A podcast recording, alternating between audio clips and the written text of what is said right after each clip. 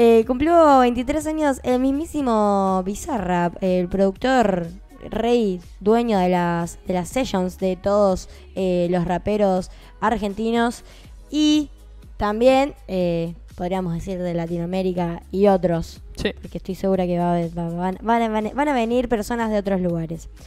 Em, pero bueno, vamos también a hablar un poquito de, de, de él, de esta persona bastante particular. El otro día vi su caja negra. eh, Yo la vi Mu- apenas salió. muy interesante, la verdad.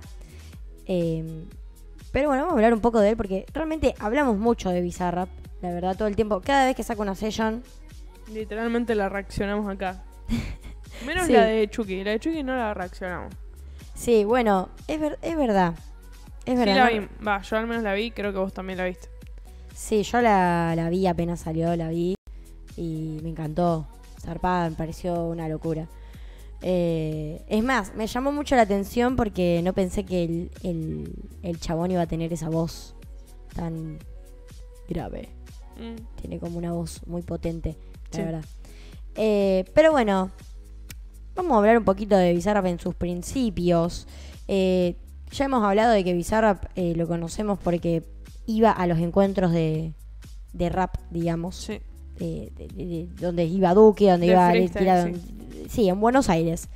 Y arrancó haciendo unos combos locos, como los que hacía Marito Baracus, Sí. sobre las batallas eh, de freestyle que se realizaban en Buenos Aires, donde aparecían Duque, Litquila Sí. y, y todos estos personajes que hoy en día, eh, con los que hoy en día eh, graba y hace sessions. Para aquellos conocidos de, de esas épocas, claramente hablaba muchas veces de Exodios, que era un personaje que era muy bizarro. O sea, era como si, no sé, eh, se metiera alguien random a rapear, como si se metiera el, el viejo borracho, pero Claro. nada más que era un pibe. y siempre tiraba cosas que no, te, o sea, no tenían sentido y tampoco se entendía. O sea, hablaba y no, no, no modulaba. Pero siempre tiraba algo y en un momento tiró como diciendo, eh, que lo saque Bizarrap. Y desde ahí Bizarrap en todos sus eh, combos locos lo sacaba. Sí. Y le ponía tipo el formato que tenía Visa antes en los combos locos era por ejemplo salía alguien a tirar una rima y aparecía el loguito arriba que decía como que había conseguido un logro claro. como el de Xbox y mm, aparecía y siem- siempre ponía pone Exo Dios eh, el mejor eh, tirando rimas sobre una casa o sea Claro. siempre tiraba cosas así Sí, y sí. terminó siendo como un personaje súper eh, conocido Sí, también a- era como una especie de meme. Sí, sí, al sí, mismo todo, tiempo. todo mood meme. Pero otra de las cosas que tenía muy importantes Visa en los combos locos era que siempre agarraba y hacía como un estilo de tema, entre Mm. comillas, sobre un, sobre un freestyle. Entonces Claro. ahí se empezó a ver su, su lado que se iba in- eh, inclinando más al lado productor. Claro. Por ejemplo, hay uno de Woz, hay otro de Trueno, hay otro de Duki, de freestyles así piolas, que después la gente terminó sacando ese fragmento, Mm. por ahí duplicándolo un par de veces y hacían temas. Sí, son todos remix, remixes, digamos, de, de rimas Sí. que se ven en, en- en las batallas de freestyle. Eh, y que no sé si siguen estando en YouTube. ¿Siguen estando en Deberían, YouTube? deberían de estar. No sé si en su canal. Ah, es verdad. No Bueno, sé. pero igual en alguna parte estoy segura Sí, que alguien, estar. alguien los habrá Alguien- resubido. sí, alguien los debe tener. Y después también empezó haciendo eh, remix de canciones. Por ejemplo, hay uno que a mí me gusta También. mucho, que es de Drefkila, A Fuego. Después también hizo el famoso remix de No Vendo Trap, de la primera canción de. Duki. Siempre estuvo ahí como mostrando que su lado era la producción. Sí, es verdad. Hizo un par de remixes de, de temas de traperos que hoy en día. O sea, en ese momento estaban así como emergiendo. Sí. Como por ejemplo, si dijiste Duki, también de Echo, De Dani, De 2, Dani. 3, 3, 4. Trefkila también. Sí. Eh, arrancó con esos remixes. Y después, eh, en un momento, si no me equivoco, creo que fue en 2018. Mazo. Sí, más o menos ahí eh, se empezó a surgir la idea de las sessions. Que primero se dio con código, fue como el, Sí. el- el debutante de las sessions. Sí. Es más, estaría muy. No, no tiene código una segunda session, ¿no? Sí. No. Estaría muy peor haga una segunda como para. Pasa que Código fue un personaje muy importante en el rap, muy importante, o sea, campeón argentino. Y después tuvo unas causas, causas entre comillas, o sea, se, se supo que golpeaba a su pareja. No. Y fue súper cancelado y como que desapareció por una bocha de tiempo. Y, Y- después volvió a aparecer totalmente distinto. Y, mm, y empezó a tirar un par de freestyles, un par de temas. Es más, tiene un tema, no recuerdo con quién era que tiene el tema, que sacó hace poco. Pero em, desapareció de la escena. La peor. Y no sí. tenía ni idea de eso. Sí, sí, sí. Es rosarino. Tampoco Código. sabía eso. Eh, pero bueno, se arrancó con código. eh, después siguió con, con Sony, con Litkila, con Acru. Hasta que llegó Babi con una propuesta que no se le había ocurrido a, Elvisa. eh, que eh, Babi llegó eh, una letra exclusiva para él, digamos.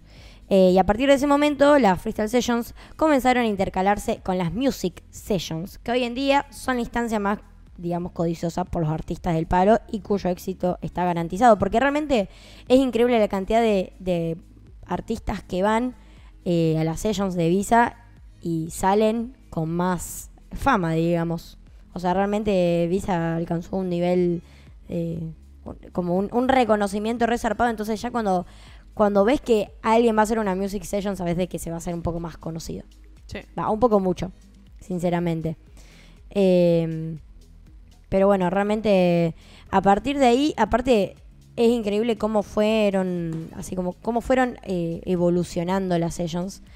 No solo de nivel de producción, porque bueno, obviamente él eh, fue mejorando en, las producciones, digamos, de, de todo lo que vendría a ser con el tema del sonido, del rap y toda la cuestión, sino también ponerle, no sé, el estudio.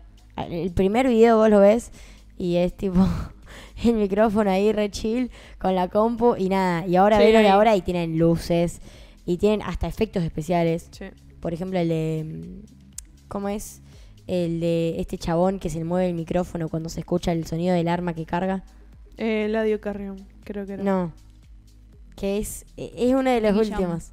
Nicky Jam. Ah, el de Nicky, es verdad, es verdad. El de Nicky Jam, que se le mueve el micrófono. O sea, ya tiene un montón de detalles. Eh, o también ponerle el de. El de Snow That Product, que Sí. mira la cámara y creo que se, se le iluminan lo- los lentes. Son detalles O sea, son- mínimos que los esconde porque le encanta. Son agregar detalles, que son revoludos, pero que están buenísimos. O sea, suman mucho.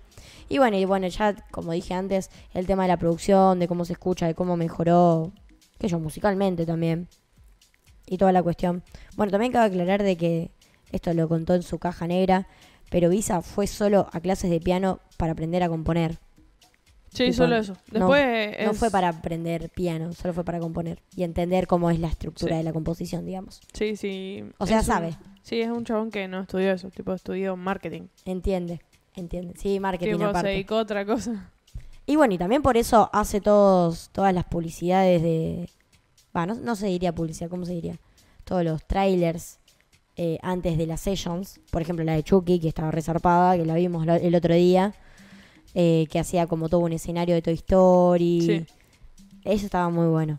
Sí, se nota que, el eh, que Visa sabe de marketing porque utiliza ciertas cosas que, ah, no- o sea, no son tan normales de ver para promocionarse. Por ejemplo, cuando pasó lo de Nicky Jam, lo de que supuestamente se filtró, Mm, sí, eso es marketing. Es O marketing. sea, porque después se supo que en realidad fue a propósito. era obvio. Después... Es más, eso lo debatimos acá. Tipo, dijimos, o es marketing Sí. o posta pasó de que alguien lo enganchó justo viendo la imagen y bueno.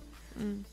Bueno, eso, después eh, el tema de, mm, de cómo se realizan los trailers, eh, después lo de la Session 23, o sea, son ciertos puntos Oh. que hacen que a la gente se le, o sea, como que hypee más al Visa y lo posiciona más todavía, porque la Sí, gente habla de él gracias a eso, esas pequeñas cosas. Obviamente, obviamente. Eh, así que bueno, le mandamos eh, un muy feliz cumpleaños al señor Visa. Eh, 23 años y un día. Feliz cumple Visa. Te queremos mucho desde acá, desde la radio. Estación, Anda, Estación ya. Online te manda un FS.